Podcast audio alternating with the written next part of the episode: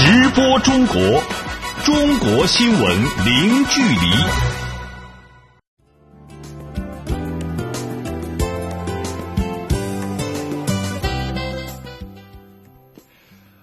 这里是直播中国节目，听众朋友您好，我是主持人林飞。你好，我是杨敏。今天节目的主要内容有：中国国家主席习近平强调，上海要践行新发展理念，深化改革开放。海外媒体积极评价李克强总理政府工作报告，重点关注中国经济增速和环境保护。中国国家发改委负责人表示，今年将从多个方面入手，提振实体经济。今年十月一号起，中国通讯运营商在全国范围取消手机国内长途和漫游费。被困印度的联合女神号货船已被解扣，二十三名中国船员返航回国。好，欢迎各位持续收听。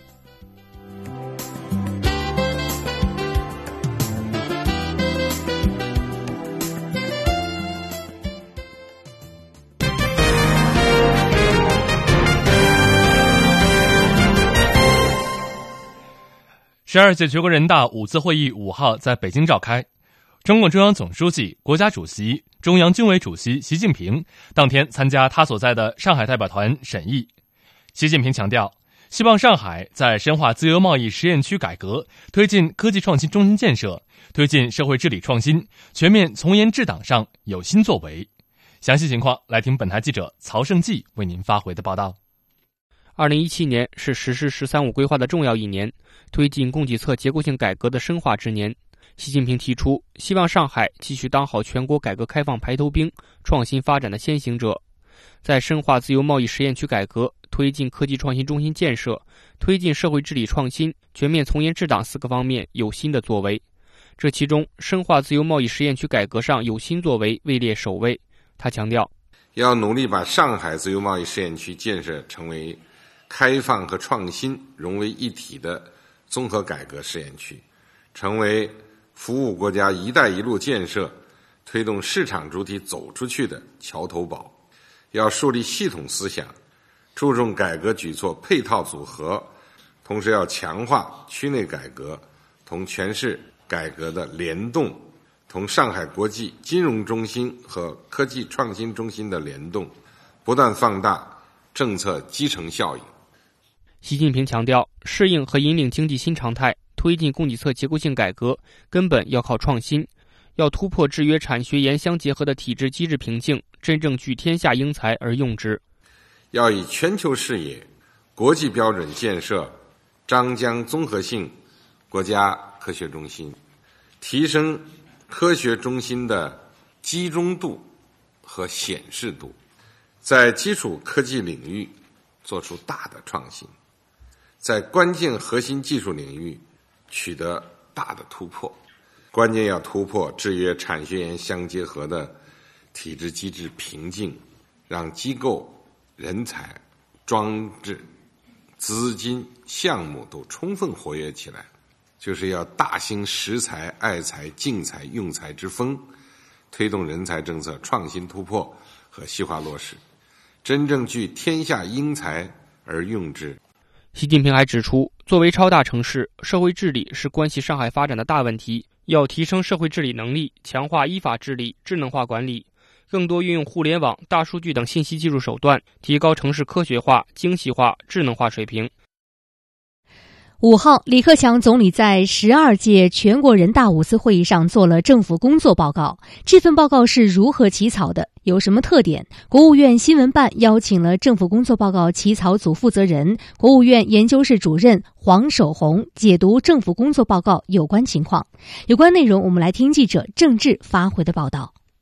作为全球经济增速最快的国家之一，中国每年的经济增长目标备受外界关注。国务院总理李克强在二零一七年政府工作报告中提出，今年中国经济增长预期目标为百分之六点五左右，在实际工作中争取更好。这份政府工作报告起草组负责人、国务院研究室主任黄守红在五日下午国务院新闻办举行的吹风会上指出，从现在的测算呢，我们有个。百分之六点四啊，多一点或者接近六点五左右吧，反正就能够这个满足这个要求。至于说这个六点五个下滑和有没有什么底线，怎么着？其实对中国来讲呢，我们一直讲是叫保持经济运行在合理区间。这个合理区间这个下限实际上就是一个就业，说白了就是个就业，说白了是一个是为了保就业。只要就业上不出问题，经济增长的速度略高一点、略低一点，哎，都是可以接受的。黄守宏介绍说，按目前的弹性系数，GDP 大概增长一个点，可以带动一百九十万到两百万人就业，百分之六点五左右的 GDP 增长速度就能够实现一千一百万以上的就业目标。此外，该预期目标的提出与全面建成小康社会也是衔接的。黄守宏指出，本次政府工作报告当中大幅增加了雾霾治理的篇幅，详细介绍了很多措施，这实际上是政府发出的一个信号，就是要以更大的力度来治理雾霾。总理在政府工作报告里已经讲了，要建立二十四小时的这种工业污染源的在线监测，对这个要对这些企业污染企业要制定达标的期限，到期要坚决关停。这些措施说一句实在话，过去啊这个力度是没有过的。如果说社会有共识，政府有决心，治理有办法，法治有保障，所以我相信呢，今年总理政府工作报告里边强调打好蓝天保卫战之后。我们在这个污染的治理上会有更大的进展。黄少红还透露，今年的政府工作报告集中反映了社会各方的诉求，聚集了各方面智慧，凝聚了各方面共识。李克强总理多次深入基层调查研究，专门召开了多次座谈会。报告里有些政策，就是总理在调研或座谈中听取各方面反映之后研究提出的。你比如说，在座谈会上，有的大学的老师提出来说，我们这个博士研究生的。这种生活压力比较大，希望能提高国家助学金的补助标准。这一条呢，经过研究，大家看到政府工作报告中已经体现了。再比如，有的农民代代表反映说，现在搞规模经营啊，风险很大，一旦呢遇到自然灾害，就会倾家荡产。所以他们提出来能够加大政府对农业保险的支持力度。所以经过研究呢，政府工作报告里边今年。对发展农业的大灾保险，应该说出台了新的重大举措，等等等等吧。据介绍，今年的政府工作报告还充分体现了网络民意。中国政府网联合二十七家网络媒体开展了“我向总理说句话”网民建言征集活动。截止到三月三号，共收到超过三十一万条留言。中国政府网筛选整理出一千五百多条优秀建言，其中包括国际网友的建言。除此之外，还有近两百万网民通过其他新媒体、微博、论坛等渠道为政府工作报告建言献策。好的，感谢政治发回的报道。李克强总理做的政府工作报告确定了二零一七年经济增长预期目标为百分之六点五左右，居民消费价格涨幅百分之三左右，城镇新增就业一千一百万人以上，城镇登记失业率百分之四点五以内等等。对此，国务院参事室特约研究员姚景元认为，百分之六点五左右的经济增速与全面建成小康社会目标相衔接，同时也体现了保持中国经济稳中求进的决心。二零一七年呢，总理把增长速度啊定到六点五左右，它是和我们全面实现小康啊相衔接。我们这个年平均的增长速度啊，应当就是在六点五左右，就是它还是从实际出发。就是说，中国经济啊，我们说现在我们取得了这么大的成就，但是我们面临的困难和挑战前所未有。最主要的困难，外部的不确定性，我觉得比以往任何时候都大。就是我们内在需要不断的去深化改革、降成本、补短板，其实都涉及到这种方方面面的利益。咱们今年主要的一定要把主攻方向放到供给侧结构性改革，放到结构调整，放到转型升级，要少一些呀总量思维，多一些结构思考。党中央、国务院更进一步的下大决心，把我们大家这个发展理念呢转到创新、协调、绿色、开放、共享上面来。这样话呢，我们才能够从根本上使中国经济保持稳中求进，然后我们走到一个更新、更高的平台。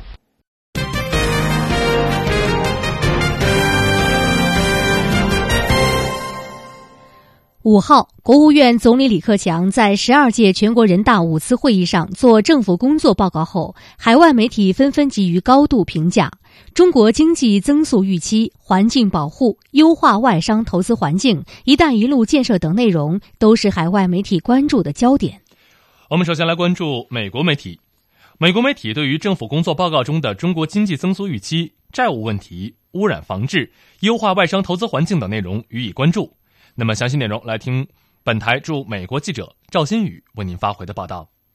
美国多家媒体对中国政府工作报告内容的关注点主要集中在以下几个方面：一是中国2017年国内生产总值增长预期目标设定为百分之六点五左右。美国媒体称，李克强在政府工作报告中强调，经济增长预期目标的设定符合经济规律和客观实际，稳定增长有利于保就业、惠民生。二是关注中国优化外商投资环境。政府工作报告提出，要修订外商投资产业指导目标，进一步放宽服务业、制造业、采矿业外资准入，在资质许可、标准制定、政府采购等诸多方面对内外资企业一视同仁。华盛顿邮报等媒体还指出，政府工作报告中虽然没有提到美国总统特朗普威胁要在贸易问题上对中国采取措施，但也提到中国经济发展面临国内外诸多矛盾叠加的严峻挑战，特别是面对贸易保护主义。李克强提到，经济全球化符合所有人的利益，中国将致力于推动全球经济合作。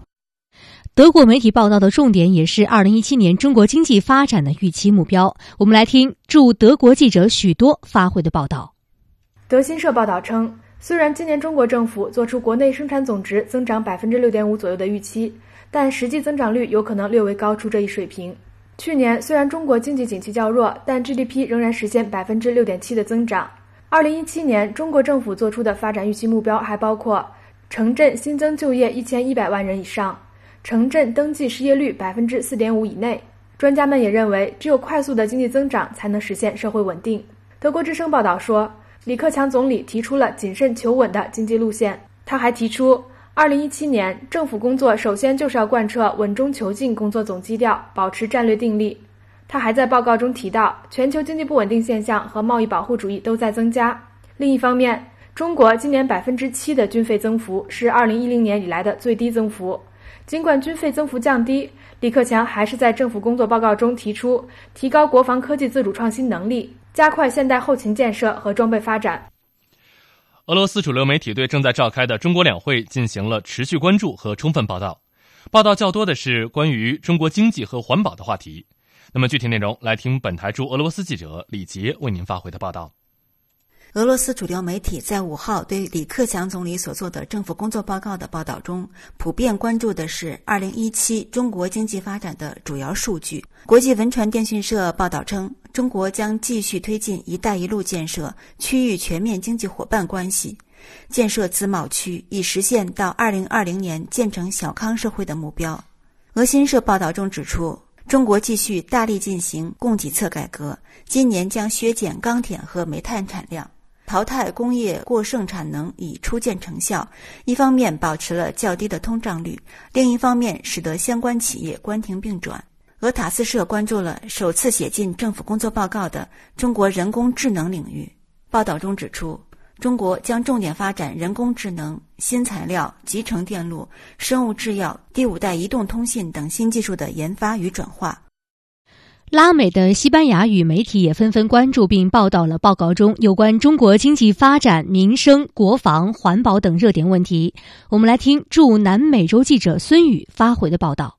古巴拉丁通讯社报道称，如何在复杂的国际背景下巩固中国共产党的领导，保持经济稳定发展，改善生态环境，实现社会公平和可持续发展，推动完成二零二零年中国实现小康社会和两个一百年目标，将是今年中国两会的中心议题，同时也是全世界关注的焦点。对于李克强总理做的政府工作报告，委内瑞拉南方电视台关注有关中国积极主动扩大对外开放的内容。报道称，报告中强调，中国将扎实推进“一带一路”建设，促进外贸继续回稳向好，推进国际贸易的自由化和便利化，深化国际产能合作，扩大与合作伙伴的优势互补。这些都表达出中国抵制逆全球化和贸易保护主义的决心，同时也让拉美国家对加强与一个更开放的中国进行深入合作充满期待。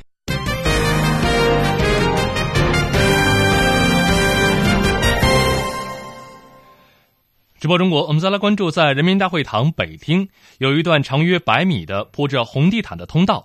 这是列席全国人大全体会议的国务院各部委主要负责人进出会场的主要通道，因此也被媒体称为“部长通道”。人大年度例会期间，列席会议的部委负责人们经常会在这里接受媒体的短暂采访。三月五号，第十二届全国人大五次会议在北京开幕。国务院部委的负责人又主动走上了部长通道的发布台，回应来自中外记者抛出的一个个百姓关心、社会关切的热点话题。那么，详细情况来听本台记者李林为您发回的报道。三月五号，距离大会开幕还有差不多一个小时的时间，位于人民大会堂北大厅的部长通道两旁已经被记者们挤得水泄不通了。大会为部长通道临时搭起的发言台上摆满了密密麻麻的话筒，十几台摄像机高高架起，连后排三层高的记者席上都已经坐满了人，大家正在焦急地等待着部长们的到来。我们工信部部长苗圩同志已经到了，我们部长通道老朋友。好，我们欢迎苗部长。工信部部长苗圩首先出现在了部长通道上，成为当天首个走上部长通道直面新闻媒体的部长。针对新能源车骗补、去产能、电信诈骗等问题，苗部长毫不避讳，一一回应。在谈到新能源车骗补问题时，他表示，政府对支持新能源汽车发展的决心是不会改变的，而对于骗补的行为是零容忍。除了处罚之外呢，我们也在完善我们的补贴政策，加强补贴的流程的监管，更多的。呃，用事中事后的办法来给予补贴。第二个方面呢，就是从长远来看呢，我们还得研究，在二零二零年政府的补贴全部退出之后，呃，用一个什么样的办法去来取代它？我们正在呃网上征求意见，就是用传统汽车的油耗呃积分和这个新能源汽车的这个积分。试图建立一种交易的这个制度。新任国家发改委主任何立峰也出现在了部长通道上。对于这位新任部长，媒体非常关注他对于当前中国经济运行态势的评价。何立峰认为，要实现去年中国经济运行稳的特点非常不容易。中国经济的总量现在大概在占全球经济总量的百分之十五左右，但是去年经济中国经济的增量占全球经济增量将近百分之三十三。这是非常不容易的，是非经过不知难。去年安排了新增就业人口呢，一千三百多万，这是非常不容易的，因为就业是民生资本。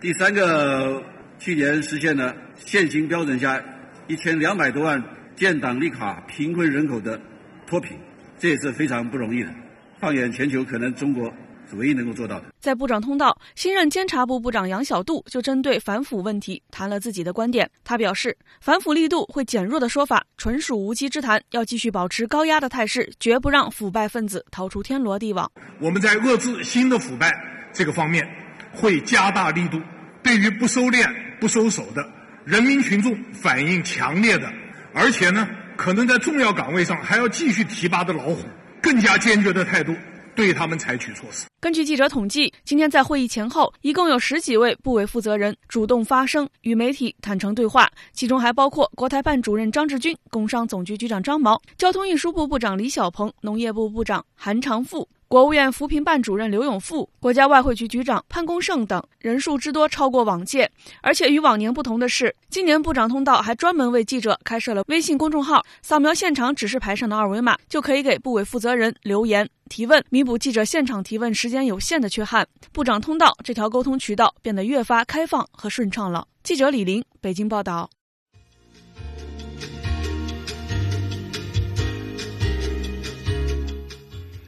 直播中国，接下来我们将关注以下的财经资讯。中国国家发改委负责人表示，今年将从多个方面入手提振实体经济。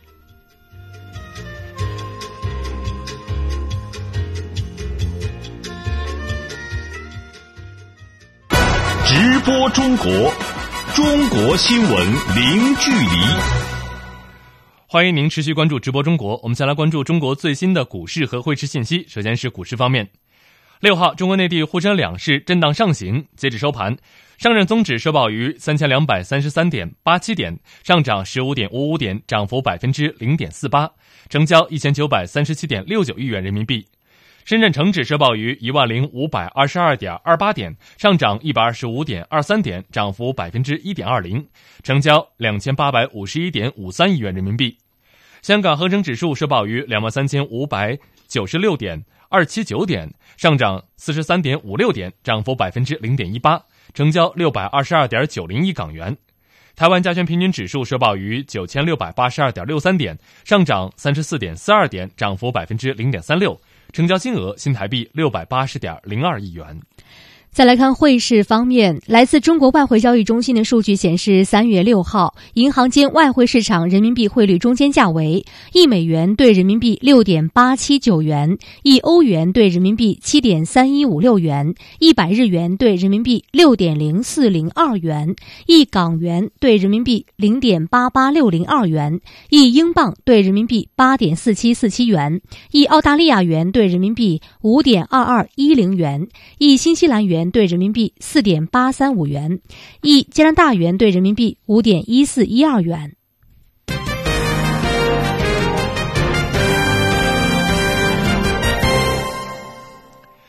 今年的政府工作报告将振兴实体经济提到了更加重要的位置。六号，国家发改委负责人进一步明确，今年将会从多个方面入手提振实体经济。下面来听本台记者肖中仁为您发回的详细报道。与去年的政府工作报告中四次提到实体经济不同，今年的报告有七次提到了实体经济。报告在部署全年工作时强调，金融资源要更多的流向实体经济，金融机构要增强服务实体经济的能力，防止脱实向虚；保险资金要拓宽支持实体经济的渠道等等。而且还把以创新引领实体经济转型升级作为了今年重点工作任务之一。在六号举行的全国人大年度例行记者会上，国家发展改革委副主任。张勇表示，发改委将在四个方面着力提高实体经济增长的质量效益以及核心竞争力。一个是呢，要着力补齐发展的短板，增加有效的供给。同时呢，我们第二个着力就是还要进一步要简政放权，是吧？减轻企业的负担。第三个就是要着力实施创新驱动，是吧？转化发动动能。第四个着力呢，就是要今年我们还要进一步着力的。这个去化解过剩产能，是吧？清除一些落后的产能，这样的话，使我们的市场呢，是吧，能够更加的持续健康，使我们的实际经济呢，能够发展的更稳健。在今年的政府工作报告中，还明确，今年将在压减钢铁产能五千万吨左右，推出煤炭产能一点五亿吨以上，同时要淘汰停建、缓建煤电产能五千万千瓦时以上。国家发展改革委副主任宁吉喆认为，去产能将有助于相关产能过剩行业浴火重生。他还表示，今年去产能扩大到煤电，是为了防范化解煤电产能过剩风险，提高煤电行业效率，为清洁能源发展腾空间。煤电，这就是去产能的一个新的领域，在政府工作报告有明确的要求。那么，同样要按照像钢铁、这个煤炭行业一样，把这个煤电的行业的去产能的任务坚定不移地推进下去，取得预期的成效。至于你说的其他一些领域，因为我们生产资料领域啊，呃，有色啊、建材啊，或多或少的也存在着这个产能啊富余的现象。那么说这些领域呢，应该说现在我们的市场化程度都比较高。即使在刚才讲到的这几个领域，我们也是要更多的用市场化、法制化的办法去产能。记者肖忠仁，北京报道。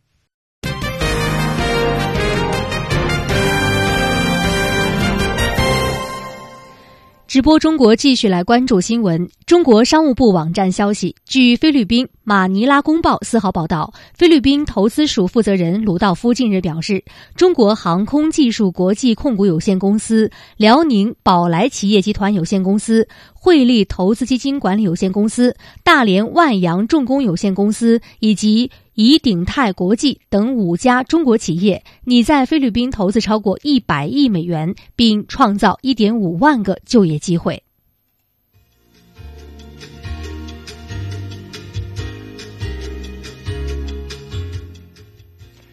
欢迎您持续关注直播中国。下半段时间，我们将共同关注：今年十月一号起，中国通讯运营商在全国范围取消手机国内长途和漫游费。被困印度的联合女神号已被解扣，二十三名中国船员随船返航回国。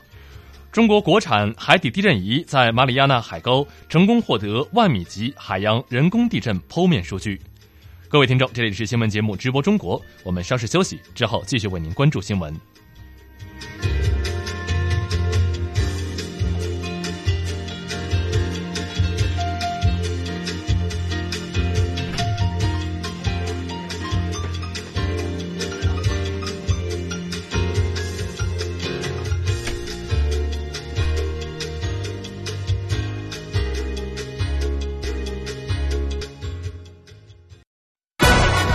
播中国，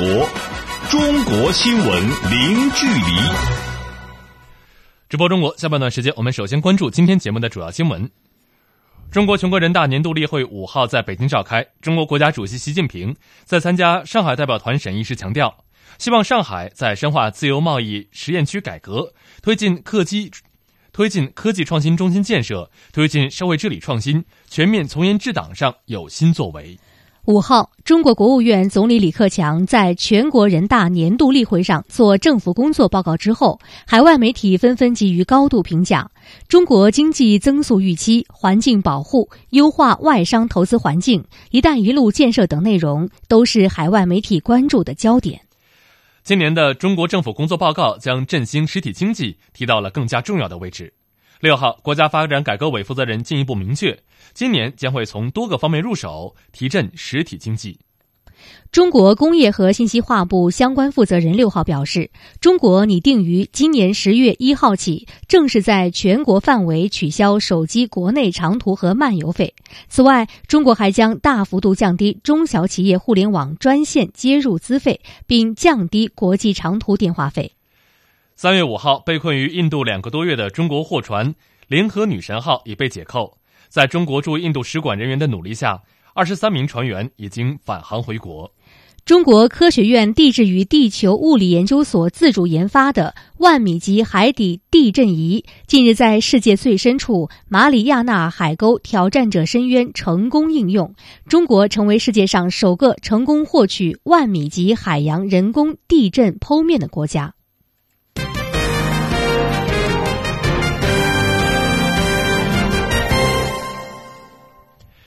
六号，中国工业和信息化部的相关负责人表示，中国拟定于今年的十月一号起，正式在全国范围取消手机国内长途和漫游费。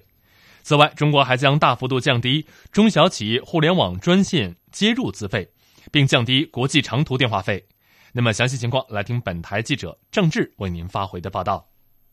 近年来，我国在通讯领域不断推出惠民措施，对推动经济升级、拉动消费发挥了积极作用。在刚刚举行的全国人大年度例会开幕式上，国务院总理李克强更是提出，今年网络提速降费要迈出更大步伐，年内全部取消手机国内长途和漫游费。在六号国新办举行的吹风会上，工信部副部长陈肇雄对此给出了具体的时间表。过去两年，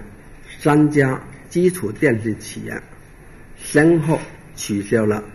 京津冀和成渝城市区的长途和漫游费，为全国范围取消长途漫游费积累了经验。由于呢，计费系统改造等相关准备工作需要一定时间，所以呢，我们拟定啊，十月一号起正式在全国范围取消。手机国内长途和漫游费。对于普通老百姓而言，取消长途和漫游资费无疑是绝对的利好消息。除此之外，今年我国还将大幅度降低中小企业专线资费，目的是降低中小企业的信息网络服务成本，支持中小企业创新创业。据初步测算，这项优惠政策将惠及两千两百多万中小企业。中国电信集团总经理杨小伟介绍，中小企业是中国电信长期以来服务的重要客户群体。过去几年，中国电信持续的为中小企也进行了提速降费，比如二零一六年互联网专线资费降幅达到百分之三十五。杨小伟说，今年将有更多措施出台。今年将继续按照这个国务院和工信部的要求，面向双创和中小企业，按昨天总理提的大幅度降低产品资费。同时，我们还推出量身定制的价格更加优惠的，比如我们的商务专线。安全专线、国际专线等等，为中小企业在云计算、物联网、视频和信息化应用上提供更好的服务。今年，我国还将进一步降低国际长途电话费。据了解，国际长途电话是由本地发起，并在境外落地，需要境外的运营商提供落地服务。双方运营商之间的结算费用需要通过谈判确定。中国电信集团总经理杨小伟介绍，以上因素决定了我国的国际长途资费相对较高。接下来将通过加强与国外的谈判，达到降费目的。那么下一步，我们三家公司将加大和国外的运营商的这个谈判力度。努力的去降低我们国际长途在当地落地的资这个接地水平，达到总体降低国际资费标准的目的。今年，作为我们还降低北美、欧洲以及“一带一路”沿途各个国家的国际标准，进一步为广大消费者提供服务。记者郑志北京报道。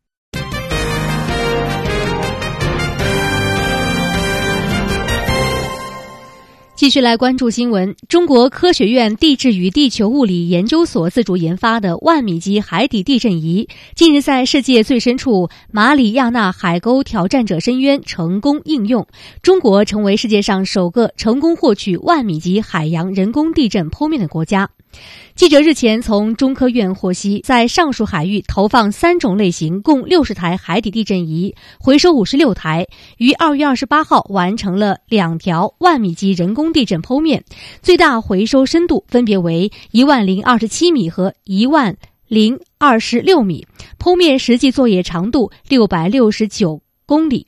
专家介绍。海底地震仪是海洋地球科学探测的一种重要设备，通过记录海底地震波动信号，对海底地层进行地震波成像，为认识海底地球内部结构提供依据。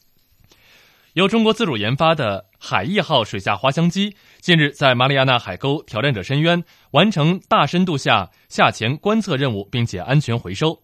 最大下潜深度达到了六千三百二十九米，这个数据刷新了水下滑翔机最大下潜深度的世界纪录。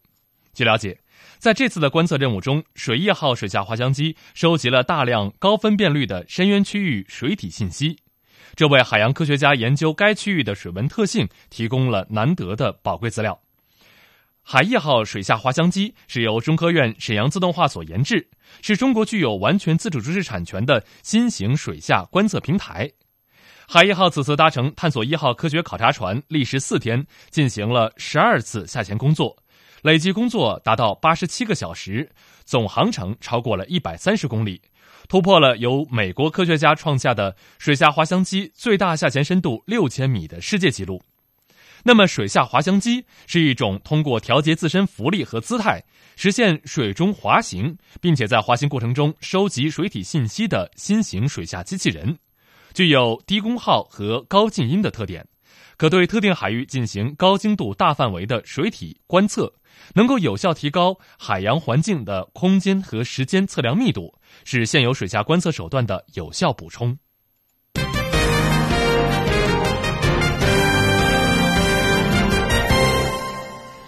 半个月前，我们节目关注了江苏联合女神号货轮在印度被扣押，二十三名船员被困一个多月，期盼回家的消息。三月五号，好消息传来，被困印度的联合女神号已被解扣，目前正载着二十三名船员返航回国。我们来听江苏台记者朱亮发回的报道。三月五号，记者与船员家属小杨取得了联系，她告诉记者。目前，联合女神号已经在返航回国的途中。她回忆，印度当地时间三月三号夜里十点左右，丈夫告诉她，工作组登上了货船，货船已经紧急办理好离港手续。就在夜里十一点五十分左右，船开了。那个他说，工作组要造船。他后来驾呃在驾驶台跟我讲说，可能可能今天晚上要开船了。不是那个时候，法院那边已经给他们解扣的手续了，等到那个涨潮还是什么的开出去就是。小杨说，那天晚上他很激动，幸福来的太突然了，没有想到，很放心。现在家属都很高兴的，在等他们回来。据了解，目前船员们已经拿到了被拖欠的工资。十天后，联合女神号将载着二十三名船员抵达长江口。好的，感谢朱亮。联合女神号隶属于南京远号船务公司，由于该公司的捷达船只拖欠了国外油商的加油款，导致联合女神号受到牵连。二零一六年十二月二十八号，联合女神号抵达印度霍尔迪亚港时，被孟买高等法院扣押，二十三名船员被困。后来，在中国驻加尔各答总领馆的相关部门的努力之下，船员才得以回家。我们再把目光转向澳门。近年来，随着澳门旅游业的发展，入境的旅客人数逐年增加，一些旅游景点的治安案件也随之上升。为此，澳门治安警察局二零一五年四月起初步建立旅游警察，经过试行效果理想。决定在三月五号正式让旅游警察公开亮相。我们来听驻澳门记者刘立斌发回的报道。今天上午，澳门治安警察局在塔什广场举行了警民同日乐活动，以庆祝治安警察局成立三百二十六周年。活动现场除了嘉奖杰出警务人员及表扬好市民以外，还展出了各种警察装备，并进行了警犬表演等。试运行近两年的旅游警察今天则正式公开亮相。他们身着亮丽而帅气的蓝色警服，腰间佩戴着手枪、对讲机、警棍、手铐等，干练而威严，成为今天现场市民追逐的热点，纷纷要求与他们合影留念。据治安警察局蒋绍新警司介绍。目前，澳门共有四十名旅游警察。这些旅游警察必须经过语言、历史文化、前线优质服务课程等方面的培训，才能正式上岗执勤。他们的主要工作区域是世界文化遗产区，像议事亭前地、大三巴牌坊等著名旅游景点。工作内容是维持秩序、回答旅客查询、处理涉及旅客的各种投诉，以及协助大型群体安全事件等。具体的执勤时间将会按照有关地点的旅客流量而进行调整。蒋绍新警司表示，旅游警察的建立将会大大减少旅游热点地区治安案件的发生，对维护旅客及市民的安全将会起到积极的作用。同时，旅游警察将会通过更优质、更专业的服务，向来自世界各地的旅客展现澳门警察亲切友善的正面形象。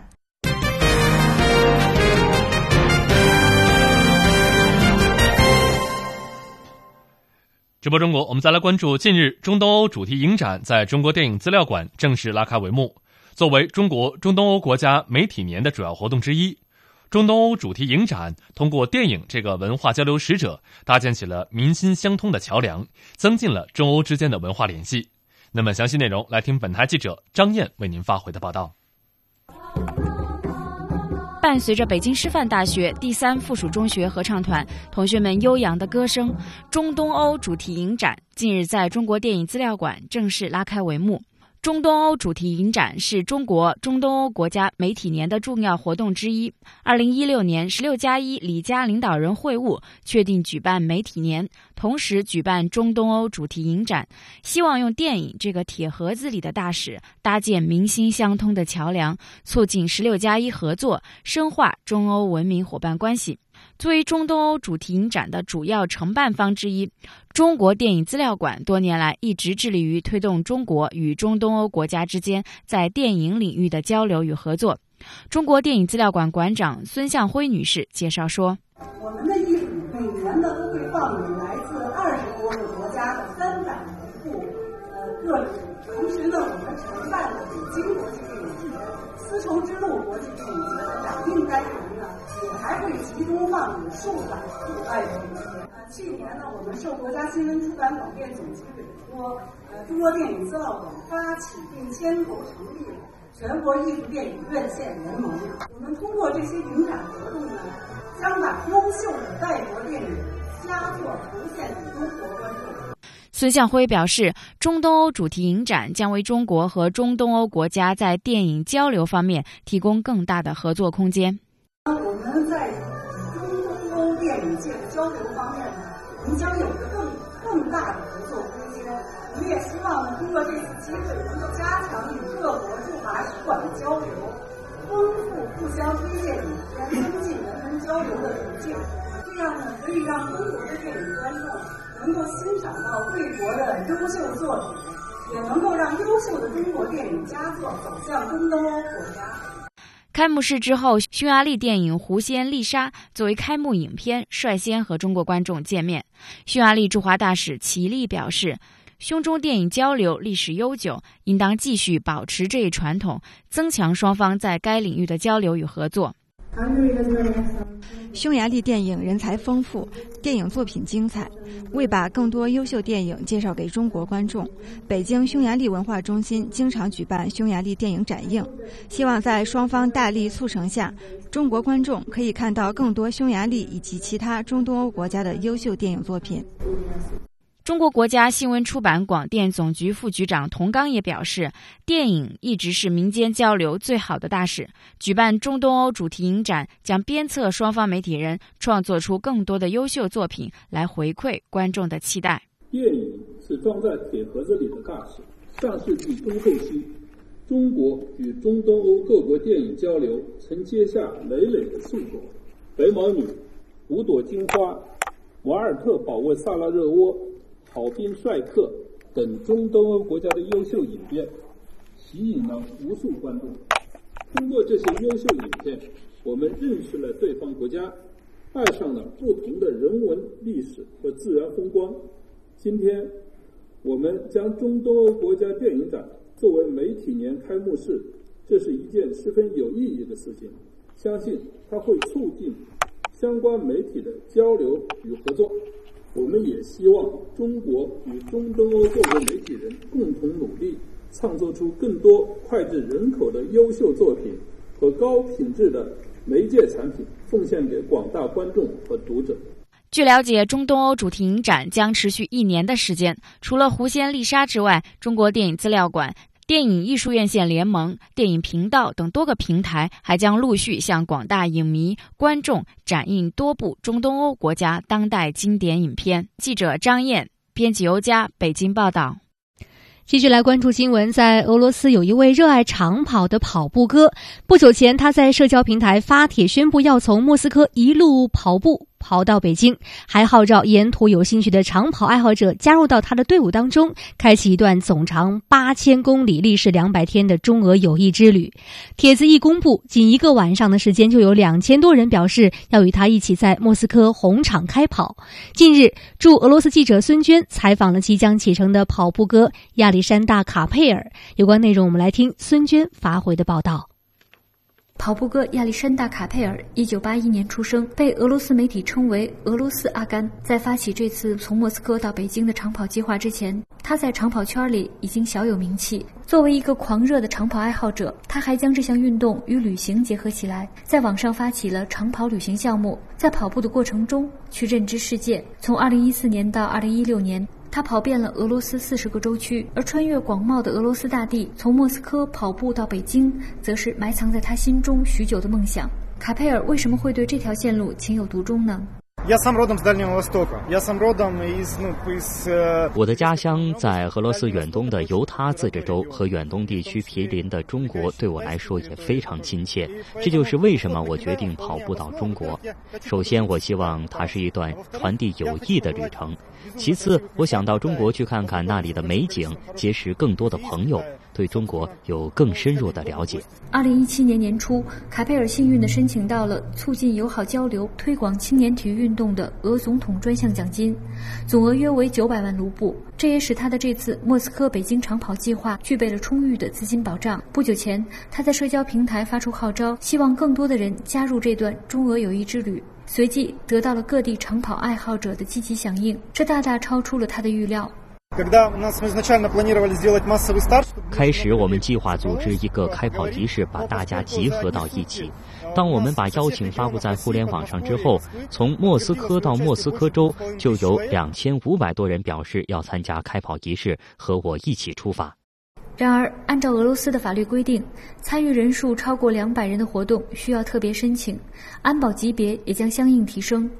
这也使他不得不改变计划，取消了原计划在市中心红场举行的开跑仪式。三月四号上午十一点，卡佩尔和他的跑友们来到位于莫斯科市政府对面的特维尔广场，多家俄罗斯媒体的记者则早早架起机器，在这里等候他们的到来。没有隆重的出征仪式，只有亲人和朋友们温馨的告别和祝福。在送别的人群里，有卡佩尔的妻子玛利亚以及一对双胞胎儿子基里尔和季莫费伊。我们今天会和爸爸一起跑一公里，我们非常支持爸爸。这是他的梦想，为此已经准备了多年。我不可能阻止他，在接下来的这段时间将给予他精神上的支持。当然，我也非常揪心。虽然在此之前他有过这种跨城市的长跑的经验，但是路途上难免会有很多意外出现。我最担心他会受伤，那样将影响他的整个计划。祝福他一切顺利。中午十二点，卡佩尔一行十人正式出发。按照计划，他们每天预计跑三十到四十公里，在全天中分两次跑完。午饭前跑二十多公里，休息后再继续跑完规定的路程。当然，他还会根据身体的情况安排休息日。整个旅途中将不断有人加入到这个队伍里，虽然他们只能陪伴卡佩尔一小段路程，不过哪怕只有几百米，都是对卡佩尔最大的鼓励和支持。我们将和他跑上一段距离，当然没法跑到北京去，大约十几公里的样子。希望能给他一些支持，给他战胜困难的信心。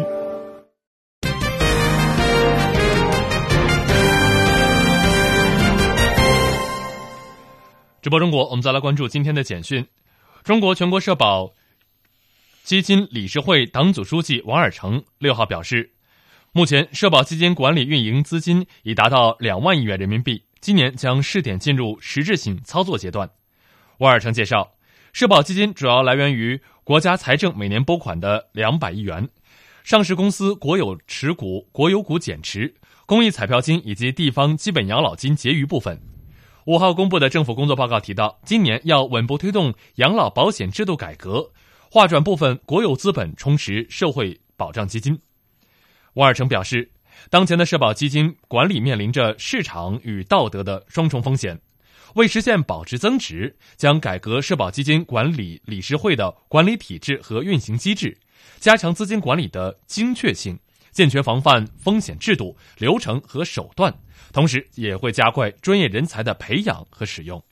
三月五号，中国第五支赴利比里亚维和警察防暴队队员离开南宁赴北京集结。五天后，他们将前往利比里亚首都蒙罗维亚，执行为期一年的维和任务。该防暴队由中国公安部交由广西公安边防总队单独组建，一百四十名队员经过三个月的强化训练，以全员全科全优成绩通过联合国甄选评估。据了解，从二零一三年九月至今，中国公安部已向利比里亚派遣了四支维和警察防暴队，帮助维护当地和平。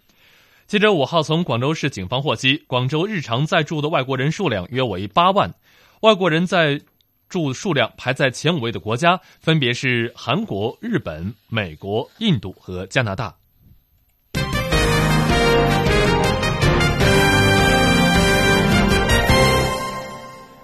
直播中国，下面我们来关注今天海外华人社区发生的相关新闻。南非祖鲁中国文化促进会于当地时间五号在约翰内斯堡成立了，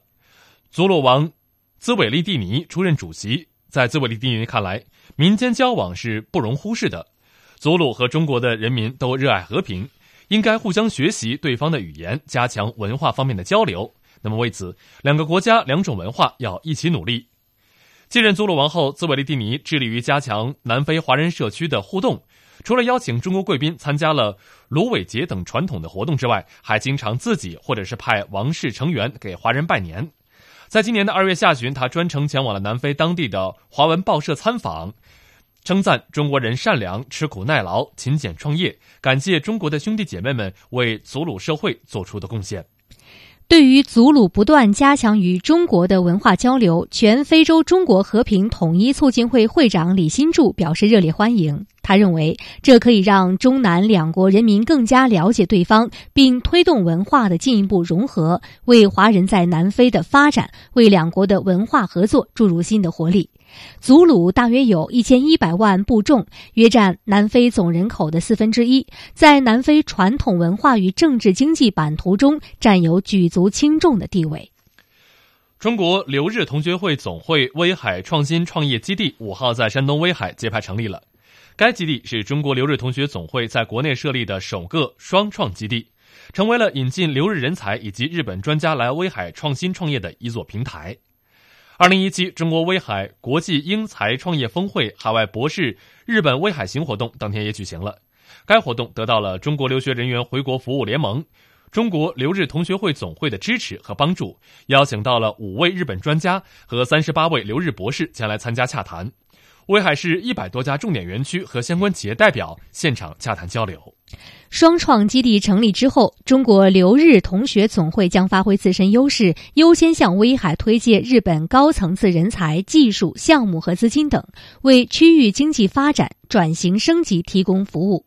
活动期间还将举行高端人才项目交流会、日本专家服务企业洽谈会等，为留日高端人才回国创新创业搭建良好平台。山东省威海市位于山东半岛东部，是中国北方著名的侨乡，与海外联系密切。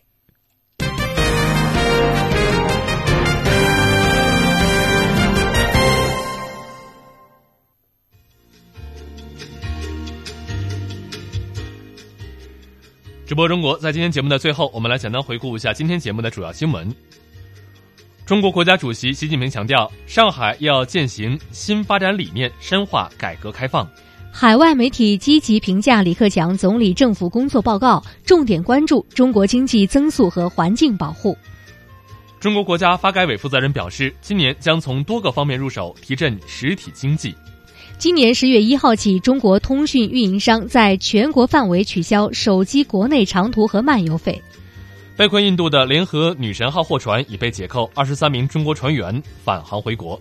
各位听众，今天的直播中国到这里就全部结束了，非常感谢您的收听，我们明天同一时间再会。再会。